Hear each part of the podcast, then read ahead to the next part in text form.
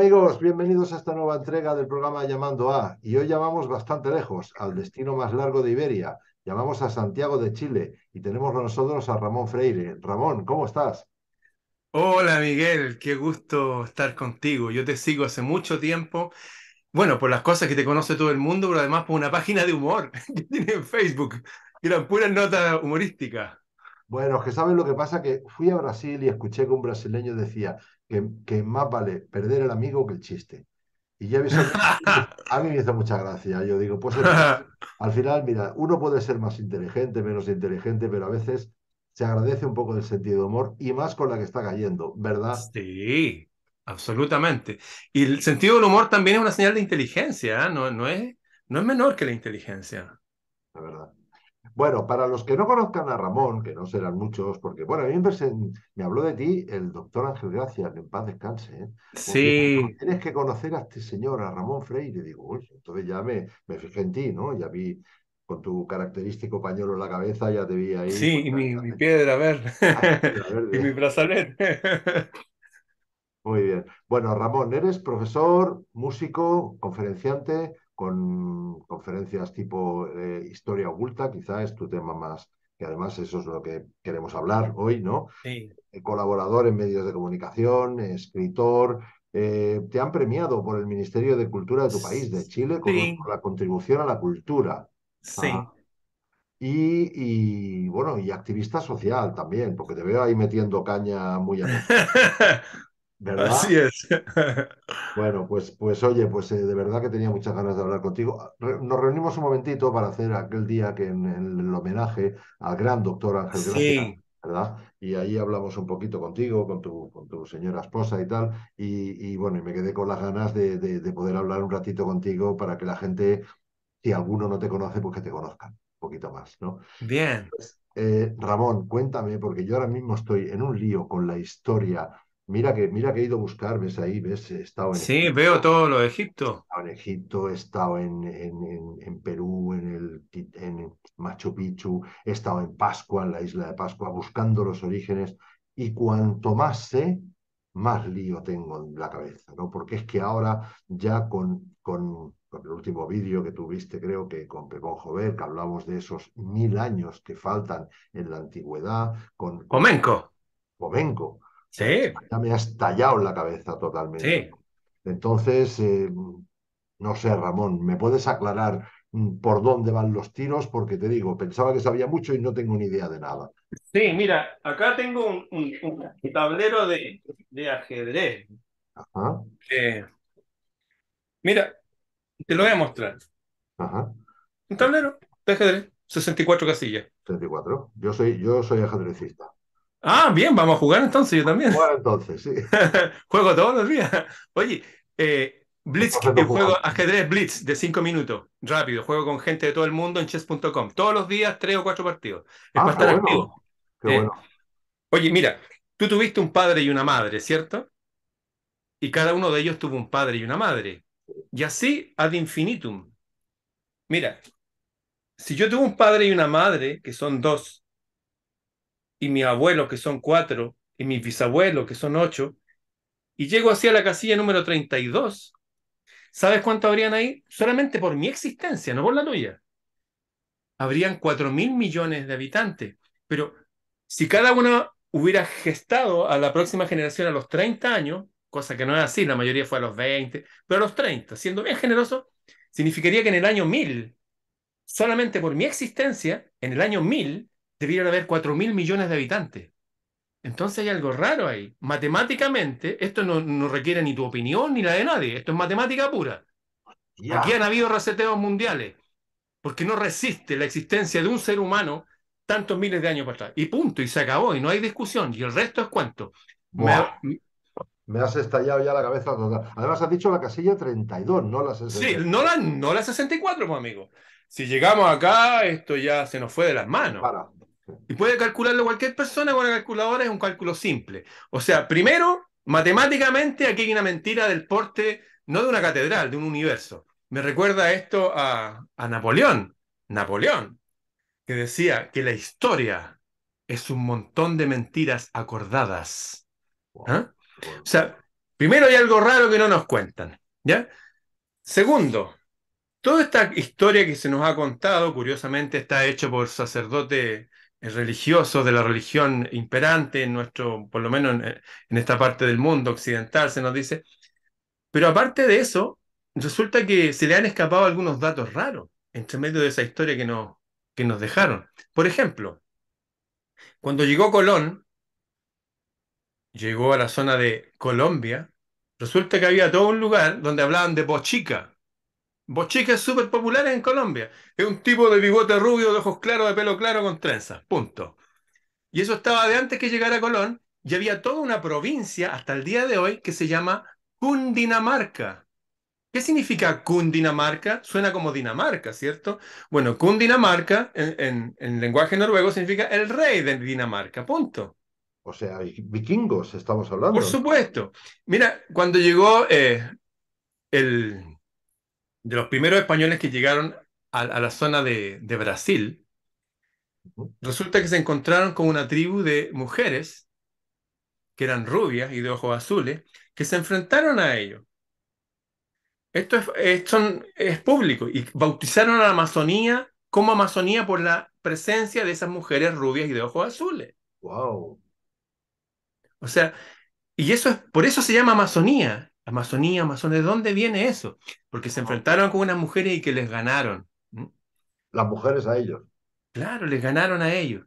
Y después volvieron y acabaron con ellas. Eso por nombrarte eso, hay, en el año 963 me parece que llegó desde, también desde Noruega, llegaron a la zona de México, un, hombre evidentemente con rasgos no de ellos, y hay registros de eso hasta el día de hoy, en, la toponimia, en los lugares, o sea, los españoles no descubrieron América, ¿cierto? Y lo otro que es extraño, que nos dejaron en su historia, incluso los niños los dibujamos, son esas, esas estrellas que son estas estrellas en, las banderas, estas, estas que están acá arriba, o las cruces templarias.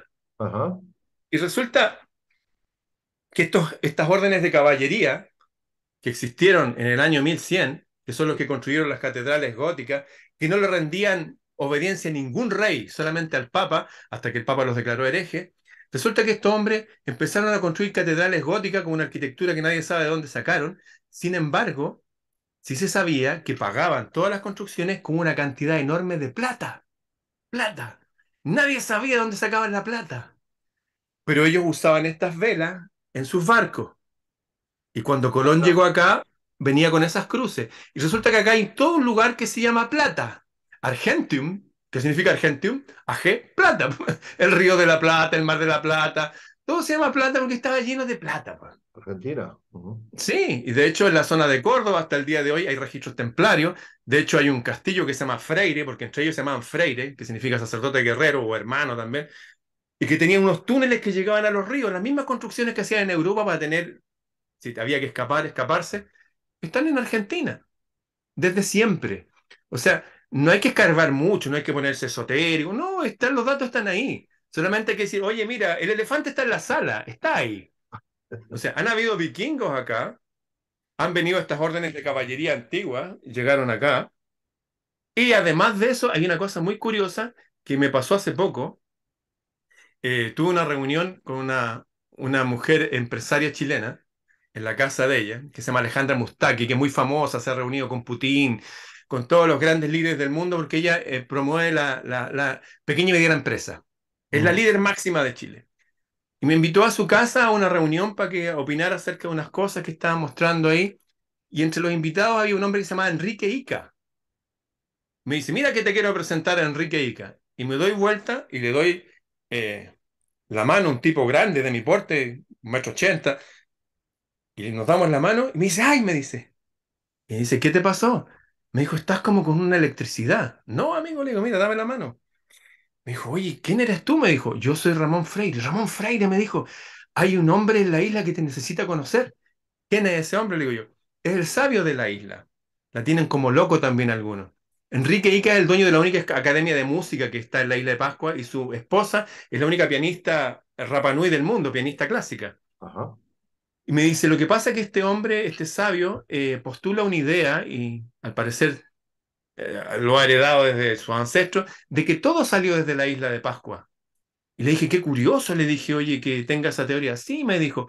Y empezamos a hablar y de repente me habla que ellos tienen un símbolo que es como una luna creciente pero gordita, con un palo que se llama Toki. Y yo le dije, oye, el, símbolo máximo de sagrado de los mapuches es el mismo símbolo y se llama Toki, se llama igual. Wow, me dijo, sí, sí sabía. Y nos despedimos, lo invité a mi casa, pero hay más.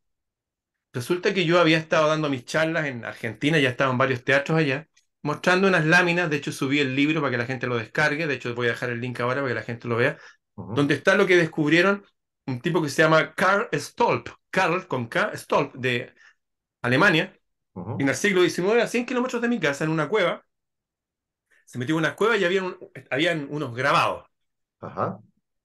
Y resulta que nadie sabía qué eran esos grabados. El tipo lo escribió y están en su libro. Este, eh, se lo llevan después un, señor que se llama Robert Fellow de la Universidad de Harvard y lo tradujo y dijo que era el lenguaje libio maorí.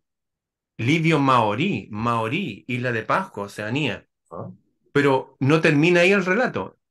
Esa inscripción que está ahí junto al río Tinguiririca, la gente puede buscar la casa de Tinguiririca, dice lo siguiente. Dice, he aquí que yo, el almirante Rata, junto al comandante Maui, Maui, Maui, como esos nombres que son típicos de allá de la isla de Pascua. Sí, sí, sí. Hemos tomado como límite sur este río y habla en lenguaje lidio maorí que hay 6.000 kilómetros hasta el norte que han tomado para el rey y la reina de Egipto y junto a su hijo. Eso está escrito ahí. Y si tú calculas 6.000 kilómetros, te da hasta Ecuador, y por eso pasas, por ejemplo, por el lago Titicaca, donde todas las naves no son parecidas a las naves egipcias, son exactamente iguales, son las mismas, son idénticas.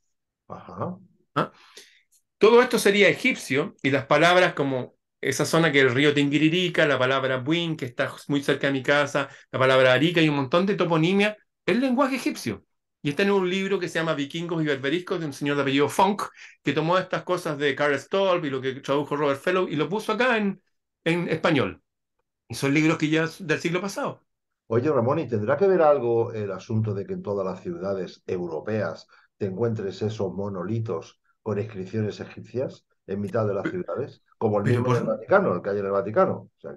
Pero por supuesto, tú tienes atrás todo esto lleno de cosas de los eh, Egipto y qué sé yo. Bueno, curiosamente, en todos los lugares eh, del mundo se nos ha enseñado que la cultura egipcia, qué sé yo, que las pirámides se hicieron en 30 años, lo que es imposible, y muchas cosas más, pero lo que no se nos ha dicho de que los egipcios, que eh, llevaban registro de todo, cómo hacían cerveza, por ejemplo, cómo exportaban cerveza hasta la India, la cerveza y el pan vienen de Egipto, la receta, bueno, ellos dicen que las pirámides fueron construidas por los hijos del sol. Lo mismo dicen en Perú los hijos del sol. Lo mismo dicen los mayas hijos del sol. Lo mismo dicen en México los hijos del sol. ¿Será una coincidencia? Bueno, recuerdo, y tú te debes acordar también este navegante eh, noruego que vino en la nave Ra, que se vino flotando desde Egipto hasta, hasta Centroamérica, eh, y después salió con otra nave que, que, que se llama Contiki, que se fue navegando hasta la isla de Pascua, porque descubrió que hay ríos que conectan los continentes, hay corrientes, hay ríos en el océano que conectan los continentes, pero son corrientes tan anchas como 900 kilómetros. Estoy hablando de Thor Heyerdahl. Thor Heyerdahl. ¿Estás hablando de corrientes dentro de los océanos? ¿hablas? Claro.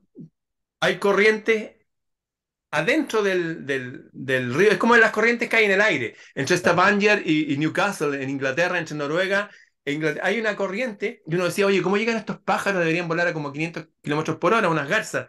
Y llegaban un rato, porque ellos vuelan hasta la corriente, abren las alas y después hacen energía volando para salirse de la corriente. Él descubrió que hay una corriente que conecta el continente africano hasta acá, pero que tiene 900 kilómetros de ancho. Ancho, ancho. O sea, usted se sube y lo trae para acá. Y después que hay otra que sale desde el Perú, que va hasta Oceanía. O sea, estamos conectados desde siempre, pero desde siempre, siempre, la noche de los tiempos. Thor Heyerdahl.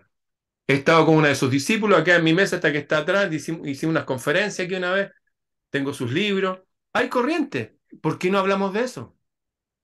Wow. Y sabes, esas corrientes se usan hasta el día de hoy para navegar. ¿Sabes cuántos conocemos de los océanos según cifras oficiales? ¿Cuánto porcentaje conoce el ser humano del océano? ¿El 80, el 70? ¡El 5%! Te lo tengo. El 95 es totalmente desconocido y nadie no tiene idea de nada. Vivimos en un mundo misterioso y la historia nos mienten y la existencia de cada uno de nosotros no da para una historia de miles de años. No, no, da como una historia de entre 250 y 300 años, no más. Y si tú pi- empiezas a ver para atrás, hay cosas tan raras que han sucedido recientemente. Recién nombré a Napoleón. Había un- un- uno de los oficiales de Napoleón que escriben en, en su libro, Charles Artois.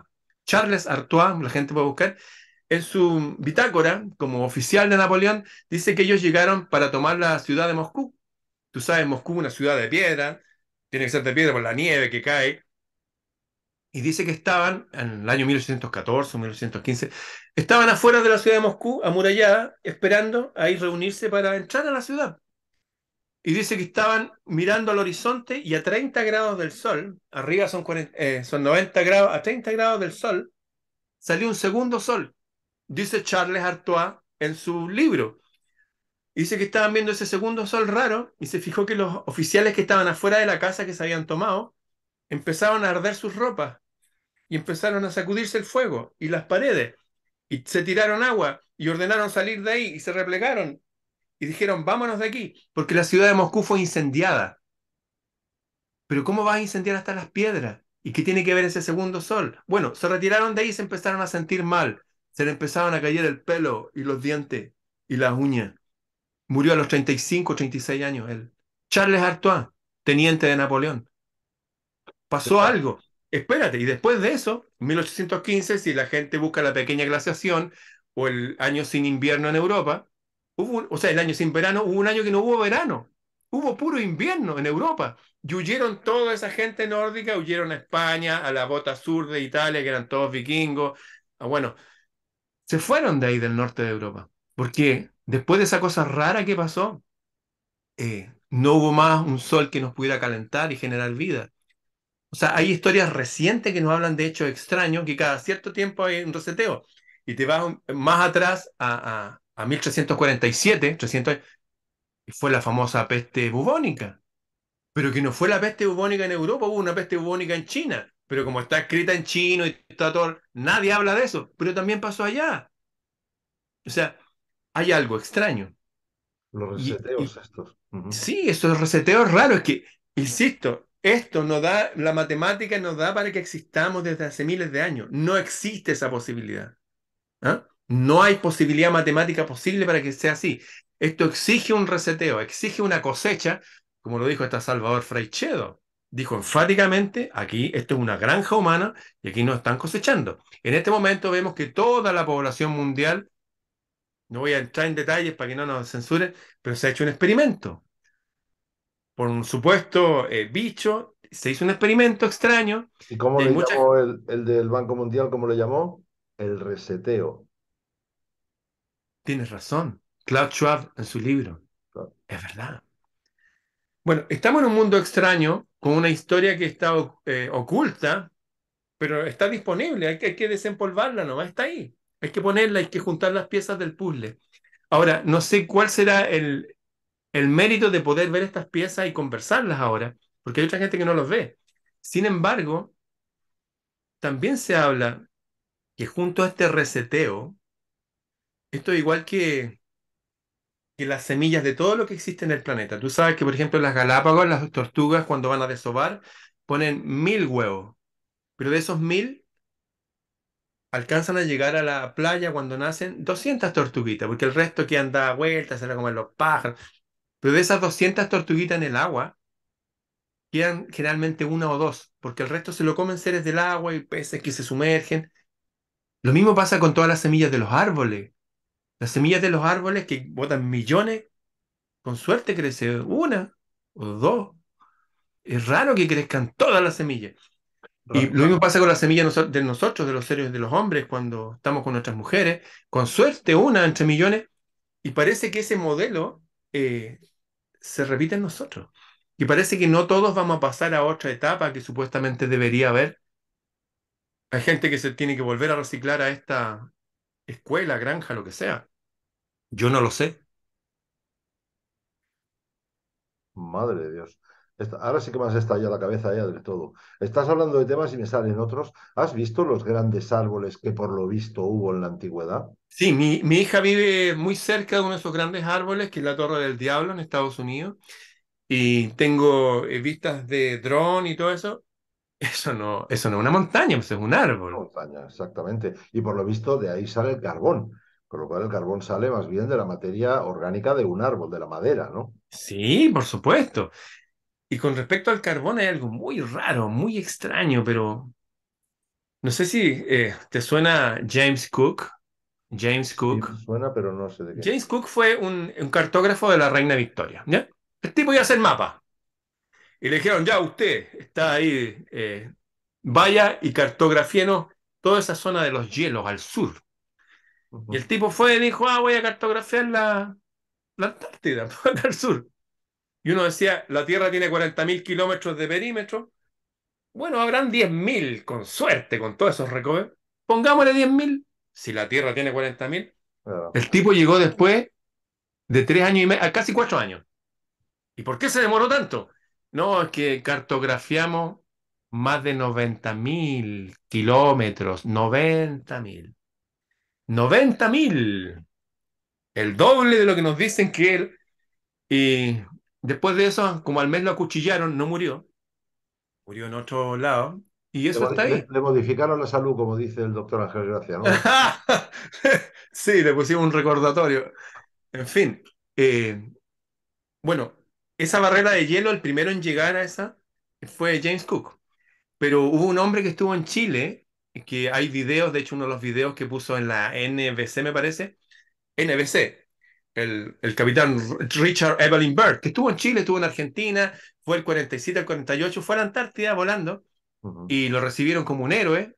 Eso salió hasta en el diario El Mercurio de Chile del 3 de marzo de ese año. Tengo una fotocopia del diario.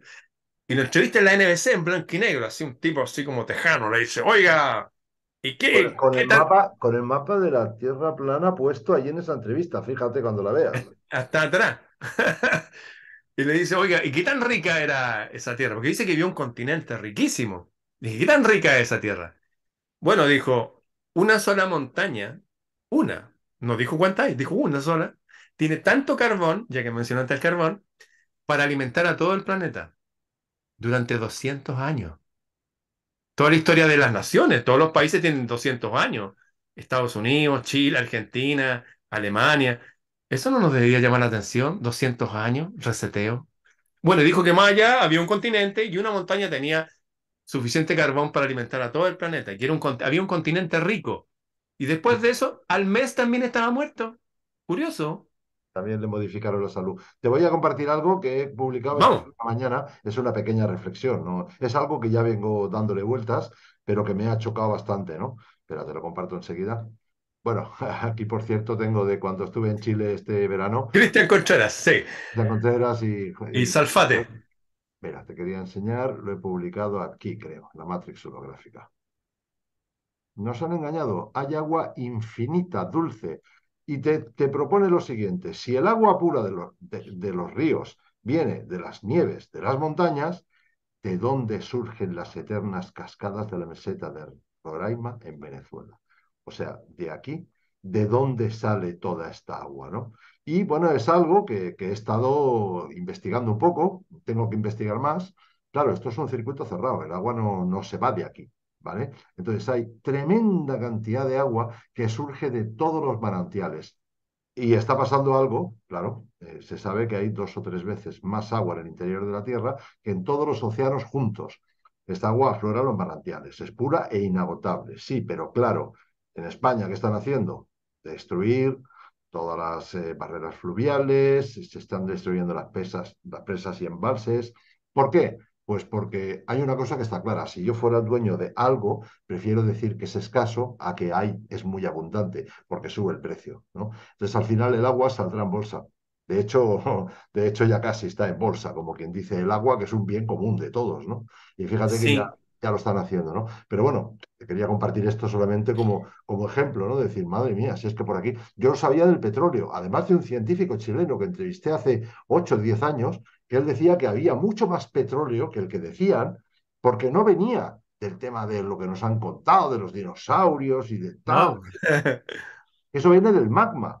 Del magma. Una, una mutación magmática. Exacto. Que tiene un Como el fuego de los volcanes. origen abiótico, ¿no? Entonces, Sí. claro, eso me reventó la cabeza, porque claro, yo en ese tiempo estaba investigando mi periodismo de siempre y decía, no, no, las guerras no son por los por lo que nos cuentan, ¿no? Son por el petróleo, ¿no? O sea, cuando uno, cuando ves que los países atacan Irak, atacan, eh, digamos, los sitios donde hay petróleo por, por las armas de destrucción y todas esas cosas que cuentan que luego no se encuentran, digo, no, es por el petróleo. Pero luego digo, ahí va, no es por el petróleo tampoco. Pero si petróleo hay, mil veces más o un millón de veces más que el que hay, ¿por qué será entonces? Y bueno, y ahí, ahí son esas cosas que a uno cada día cuanto más sabe, más te da cuenta que nos han engañado y más te das cuenta de lo que te queda por aprender, ¿verdad? O sea que, Ahí nombraste varias cosas. Voy a tomar primero del agua. Yo vivo en una zona que se llama La Cisterna, porque aquí a 50 metros más abajo hay un lago, un lago gigante porque vivo al lado de montañas gigantes, que es la cordillera de los Andes.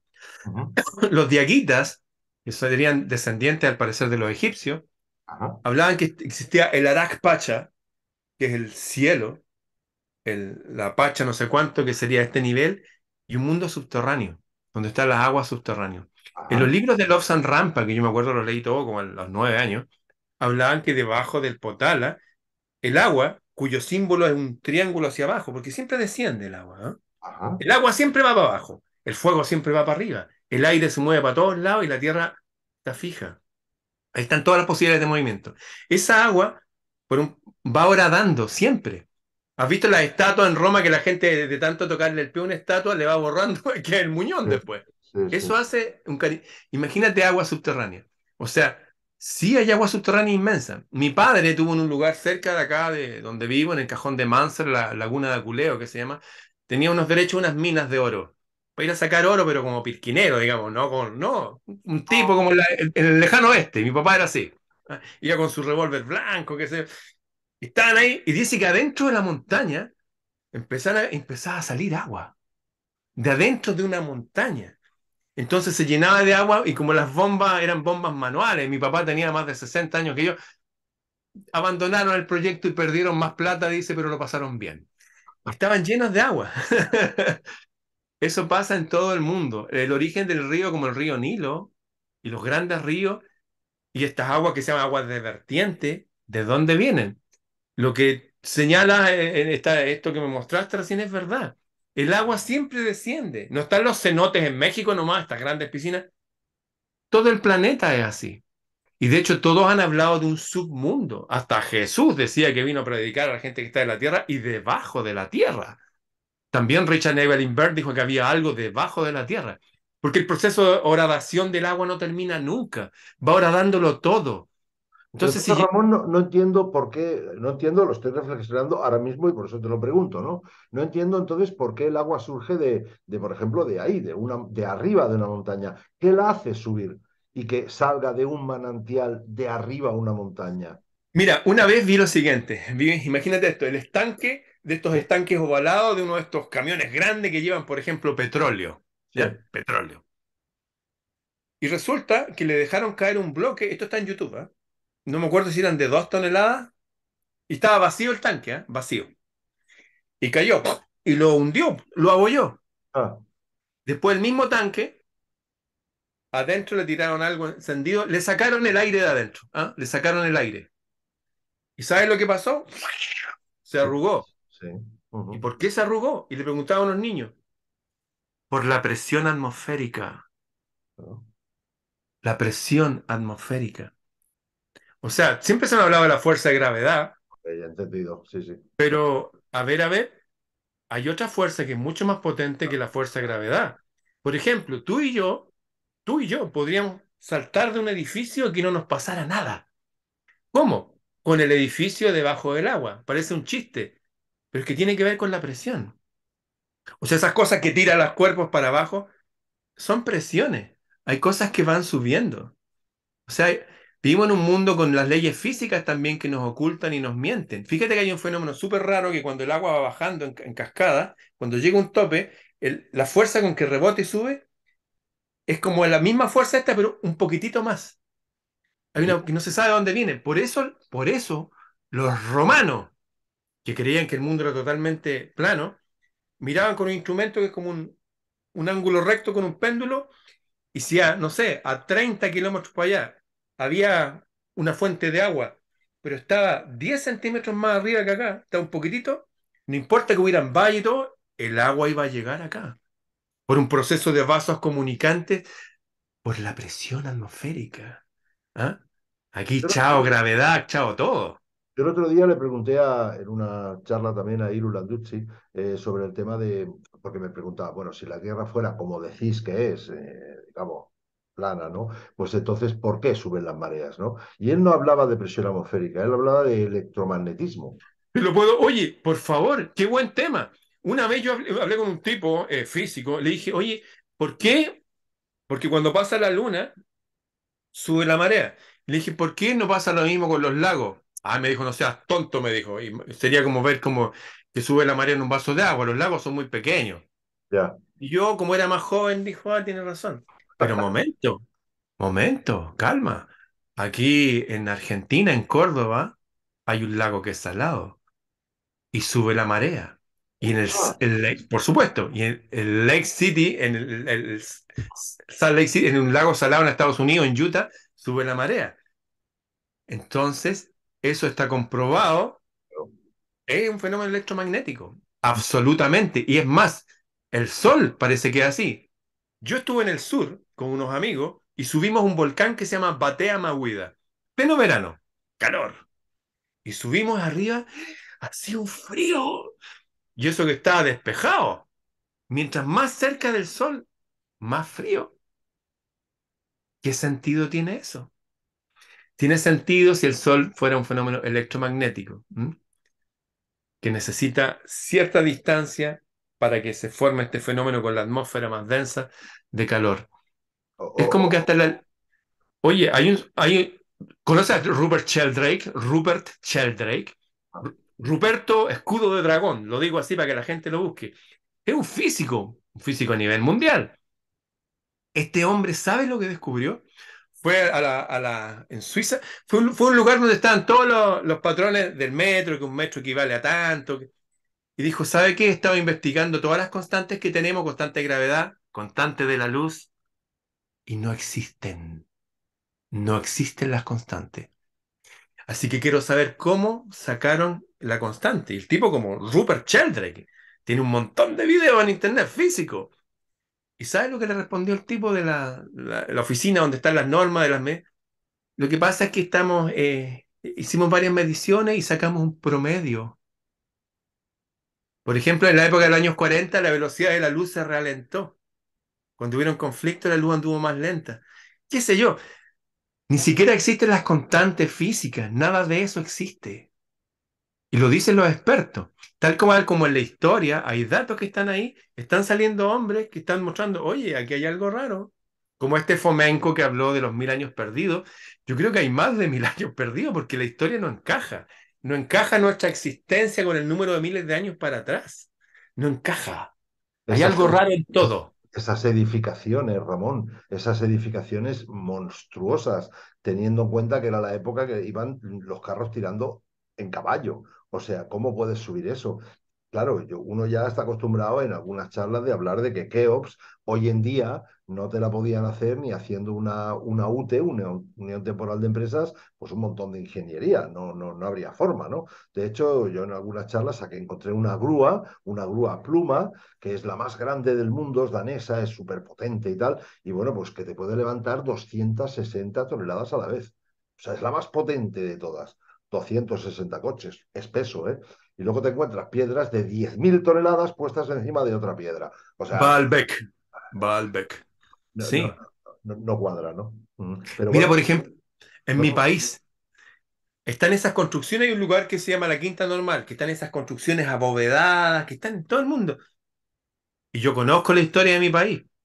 sé que el, el tipo de persona y cuánto había en el siglo XIX, nadie podría haber hecho eso jamás, pero hay algo más. Hay otra construcción que está aquí en la calle San Diego con, con bueno, que se llama Los Agustinos, una iglesia grande, donde fue un gran amigo, fue un casamiento, Diego Vergara, estaba así, con una amiga que es cantante, que yo trabajo con música, tú sabes, y se dan cuenta que atrás de la iglesia hay un tipo con un como con una escoba, que es un viejo chico que y baja una escalera que estaba oculta. Y dijo, ¡ay, mira el viejo chico! Y salió como una luz de abajo. Y bajaron en esta iglesia que está eh, muy cerca del centro de Santiago. ¿Y sabes lo que había debajo de la iglesia? Había otra iglesia, entera de mármol blanco, todo. Y esto está en internet, la pueden buscar.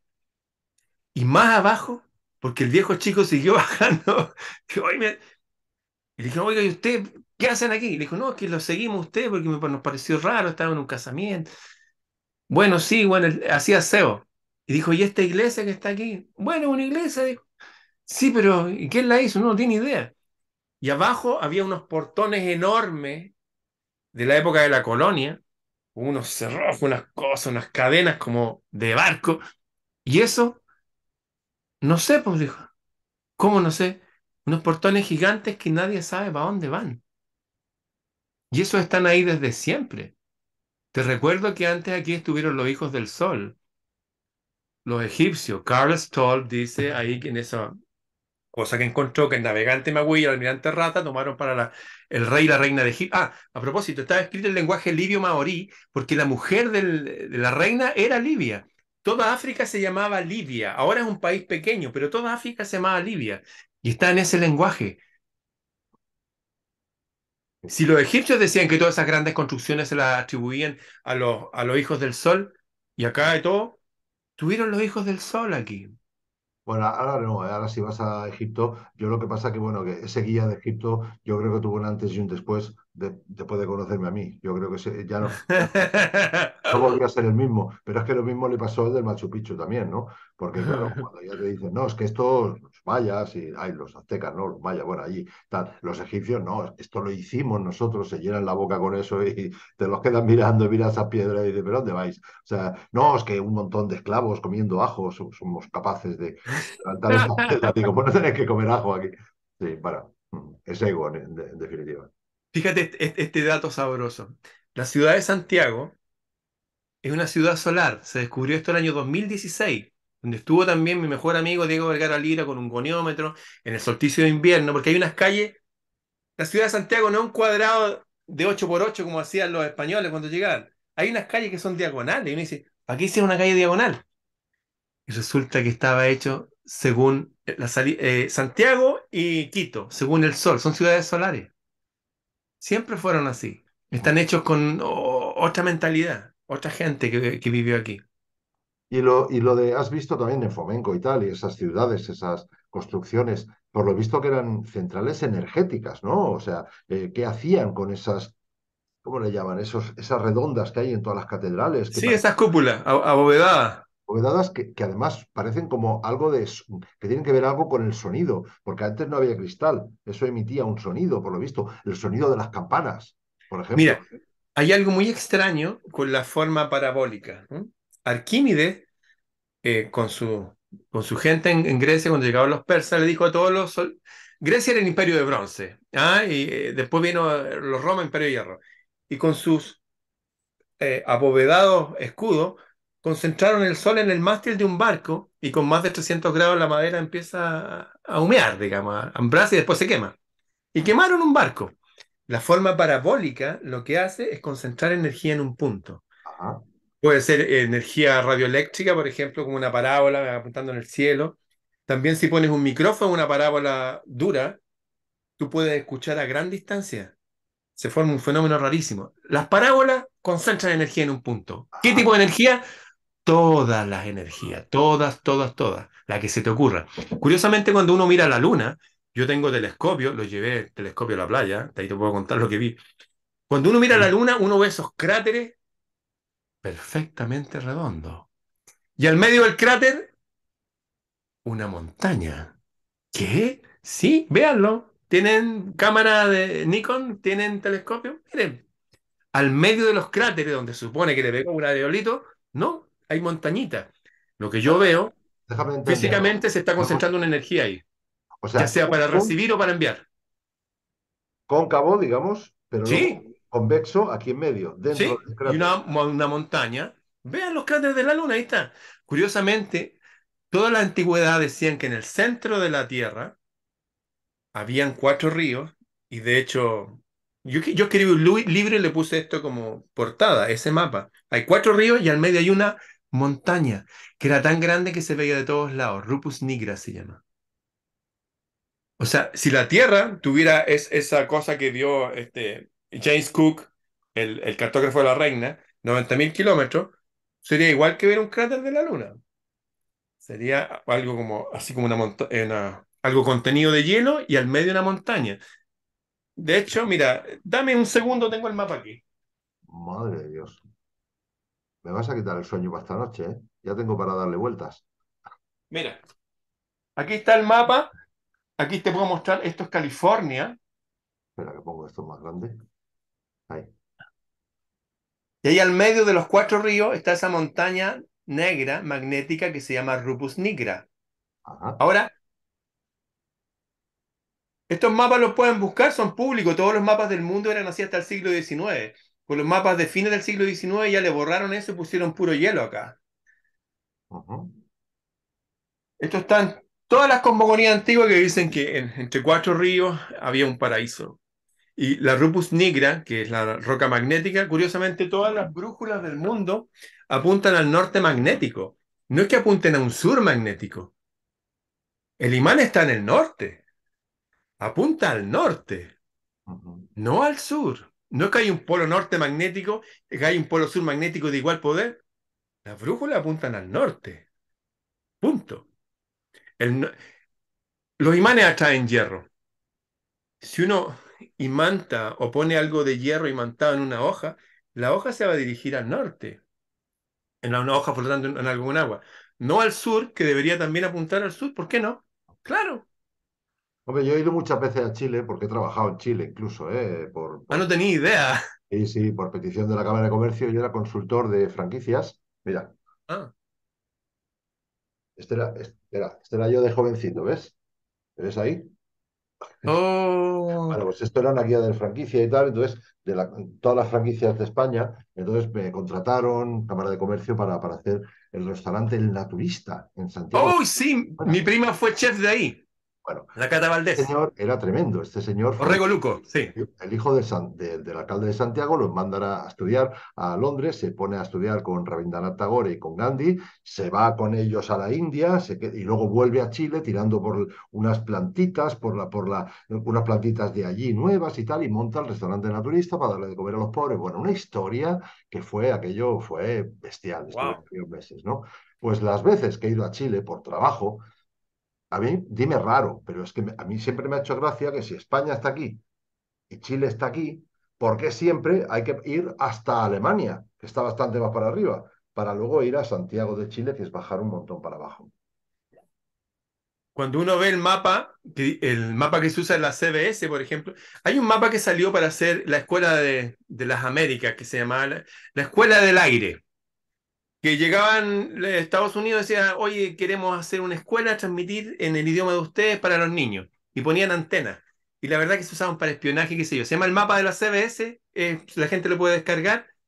Y en ese mapa está Chile y Australia está al otro lado. Y el viaje a España es una línea recta. Curiosamente, ese mapa es el que usa la ONU atrás como símbolo.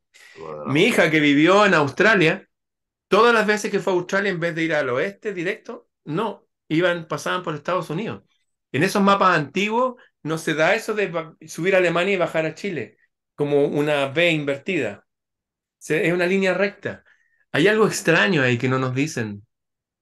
Los jugadores de fútbol argentinos, creo que va, alguno por ahí también a tal, decían, bueno, ¿cómo es que vamos desde Qatar hasta Argentina haciendo esa vuelta así extraña y, bueno, claro, si hacías así con el, con el mapa, veías que realmente habían ido en línea recta, ¿no? Pero esto no se lo digas a un piloto, porque bueno, te cae la de Dios, te cae. O sea, aquí cuanto más eh, oficialistas uno, ya sabes. Mira, Tengo, tengo un amigo que fue profesor de la Fuerza Aérea de Chile, Claudio Boca Valenzuela, Eso me y un día yo, Y, wow, qué bueno, qué bueno, dímelo, por favor, y, y- y yo me acuerdo que fui a, a la playa, llevé mi, mi telescopio, qué sé yo, y todos los barcos que se hunden están ahí mismo, no se han hundido nunca. Y resulta que se hunden a ojo desnudo a más Claro, o menos 5 kilómetros. Y eso, eh, si uno aplica matemáticas simples, de hecho hice dos videos para que la gente lo haga, nos da una, un- nos da una esfera de 40.000 kilómetros, una esfera. Porque los barcos se hunden, así que la Tierra es, es esférica. Pero cuando uno pone un zoom, los barcos no se hunden. Y hablé eso, y vino este amigo, profesor de la Fuerza Aérea de Chile, y me dice, quiero hablar contigo, amigo Freire, me hizo. Ah, lo invité a tomar un té. Me dice, ¿sabes qué? ¿Qué estás hablando que la Tierra no...? Dije, sí, pues no se hunde. Mira, me dijo, nosotros tenemos allá un rayo infrarrojo que viaja 300 kilómetros paralelo al agua para marcar objetivo, márcalo, igual que la mira infrarroja de una pistola, para después disparar, para disparar tierra, aire, tierra. El agua es absolutamente plana, al menos en 300 kilómetros. ¿Qué significa eso? Oh. Que si la Tierra fuera una esfera, sería algo descomunal como el Sol. Pero no vemos eso. ¿Sabes lo que yo veo? Porque tengo telescopio hace años. Todo lo que decían los egipcios. La luna es un disco. ¿Por qué da siempre la luna la misma cara? Cuando dicen no, que la luna va girando, pero va tan bien sincronizada que. Sí, No, la luna es un disco. Un Mm, disco desgraciado nomás que está ahí. Y el Sol es un disco, siempre. Y Júpiter, amigo, yo veo Júpiter y se ve siempre la cara de cuando tiene su famosa mancha, la misma cara. Y no se le puede ver el otro lado. ¿Que acaso que también está sincronizado? ¿Sabes lo que se ve en Júpiter? Y se los digo a toda la gente que lo vea. Se ve Júpiter, sus manchas, qué sé yo. Y se ven cuatro soles. Porque esas cositas pequeñitas que están en la atmósfera brillan así. Cuatro soles, brillantes. Yo lo veo. Cualquiera lo puede ver. Uno diría, oye, pero si son los satélites de Júpiter, deberían ser más opacos que Júpiter. O Júpiter debería brillar. claro. Brillan como soles. Todo lo que nos dicen que, como establecido, como ciencia, como ley, no es así. De hecho, ¿sabes cómo se ven todas las estrellas? Se ven todos como debajo del agua. Sí. Júpiter se ve bien, eh, Saturno se ve con su anillo, pero todos los demás se ven como debajo del agua. ¿Por qué? Bueno, los egipcios hablaban de una cúpula de agua. En la Biblia sale que fue abierta las, las compuertas del cielo y cayó un torrente de agua. Eh, Todas hay las algo raro. civilizaciones ancestrales, todas las civilizaciones te hablan de la cúpula celestial y el Sí. Sí, y tiene sentido. Tiene sentido que sea así. ¿Sabes por qué? Cuando uno piensa en esto, ya yo veo una placa de Petri. Para la gente que no sabe lo que es una placa de Petri, es la placa que uno pone cuando pone el microscopio. Es porque nos están observando. Es muy diferente estar en una esfera que una moto de polvo que dando vuelta a 1400 kilómetros por hora, 100.000 alrededor del Sol, y una cosa perdida. Toda la atención está en nosotros aquí. Aquí se está realizando un propósito. Aquí hay algo potente. Con eso, y con eso ya casi terminamos, con eso mm, te diría, la reflexión de ahí es que quizá nos han ocultado esto, porque es una pregunta que cuando hablas de este tema, que implícitamente estamos hablando sin decirlo claramente, ¿no? Que es de la, la morfología de la Tierra, ni más ni menos, ¿no? Eh, la gente te pregunta, ¿pero por qué? ¿Por qué? ¿Qué, tiene que ver? Yo creo que la respuesta, corrígeme o, o dime tu opinión, es que no es lo mismo que seamos una bolita pequeñaja que va dando vueltas, como tú bien decías, a 1.600 kilómetros por hora, a ciento y pico mil por aquí y a un millón y pico dándole vueltas por el otro lado, ¿no? Dentro de un universo en expansión con un Big Bang que no sabe ni a dónde vas aleatoriamente y que no eres nada, a esto que acabas de decir tú, a que somos entonces algo que realmente tiene más valor porque de alguna forma, ahora también es inquietante que seamos objetos de esa observación también, ¿no? ¿Quién nos observa? No lo sé, si para bien o para mal, no lo sé. Quizá entonces es que somos más importantes, somos frutos de una creación más importante y no de algo aleatorio y que hemos salido, pues venimos de, del mar y luego del mono y no sé qué, ¿no? Quizá es eso, ¿estás de acuerdo? Cuando llegaran nuestros hermanos mayores, ustedes, los españoles, acá, hablaron de un nuevo mundo. Nuevo mundo. Una nueva tierra. Nuevo mundo. Cuando tú hablas de extraterrestres, hablas de gente que está extra a esta tierra. Hasta Alejandro Magno hablaba de esas luces que salían del cielo y flotaban. Todos han hablado de esas grandes naves, yo las he visto acá, muchos las hemos visto, pero al parecer no vienen de ese espacio. Parece que esto viene de más allá, de los hielos, como lo que, bueno, Richard Evelyn Berg, cuando fueron allá con la, con la, su famosa eh, exploración llamada High Jump, con un montón de Sí, buque y jeep y todo, y murieron muchos allá, se enfrentaron a cosas raras que volaban. De hecho, hay un libro que escribió una mujer que se llama María Graham, que fue la que escribió la historia de Chile en su libro. Dice que acá en la costa de Coquimbo, en el año, el siglo XIX, un terremoto y de ahí salieron dos eh, discos brillantes que volaron hasta la ciudad y se fueron al cielo. Salieron del agua. Conocemos el 5% de los océanos. Creo que vivimos en un mundo extraño, pero al parecer tenemos un valor. Si yo me tomo lo que han dicho los grandes avatares como Jesús, Jesús dice en, el libro de Juan, que lo quiso prohibir la iglesia, el libro de Juan, igual que el libro de Santiago, en el capítulo 10, versículo 23 dice, todos ustedes son dioses, morirán como hombres y mujeres, pero dioses son. Somos como semillas de algo muy potente, por eso yo siento que nos tienen tanta atención. Como di- es como que hay una especie de carcelero loco aquí que nos tiene ahí, que tiene... oh, pero tenemos un poder enorme porque ese poder se ha manifestado incluso en la vida de nosotros, estas cosas raras que hemos vivido, estos poderes que nos han salvado de situaciones, estas intuiciones que nos han llegado como flash y nos han dirigido en el camino cuando estamos pasando por la noche oscura del alma. Somos algo potente, somos semillas de algo muy potente, que conocemos ahora como Dios, pero al parecer es nuestro verdadero linaje. Recuerda que todas las cosmogonías dicen que los árboles fueron hechos según el género de los árboles, los pájaros según el género de los pájaros, y los seres humanos según el género humano, no, según el género de la divinidad. Por ahí van los tiros, creo yo. Wow. Ramón, de verdad, apasionante. He pasado un rato genial, como sé que lo pasará la gente, viendo, viendo este programa, de verdad. Esto hay que repetirlo, lo haremos en breve. Eh, Ya, hagámoslo. así que, oye, mil gracias de verdad por, por darnos esta, este tiempo tuyo. Y Gracias a ti, yo he aprendido mucho contigo y todos tus programas y tus entrevistados míos han sido mi los- postre. yo por los, por los entrevistados, yo no sé, y yo lo que hago No, es pero escuchar a los demás. Lo que pasa que te es equivocas. La pregunta que tú haces, lo- las preguntas van dirigiendo todo, como decía Sócrates, la mayéutica. Tú estás siendo como Sócrates. Sí, sí, ni más ni menos. Muy bien, eh, de verdad, eh, Ramón, muchísimas gracias por todo. Muchas gracias a ti. Estaremos, estaremos en contacto y haremos, tenemos que repetir esto. Ya no, listo. Nos vemos. Chao, chao, chao. Nuestra única intención es divulgar aquellas verdades de interés para los seres humanos y que son habitualmente censurados por medios de comunicación y por ciertas redes sociales. Por tanto, te autorizamos a difundir total o parcialmente esta información por cualquier medio. Gracias.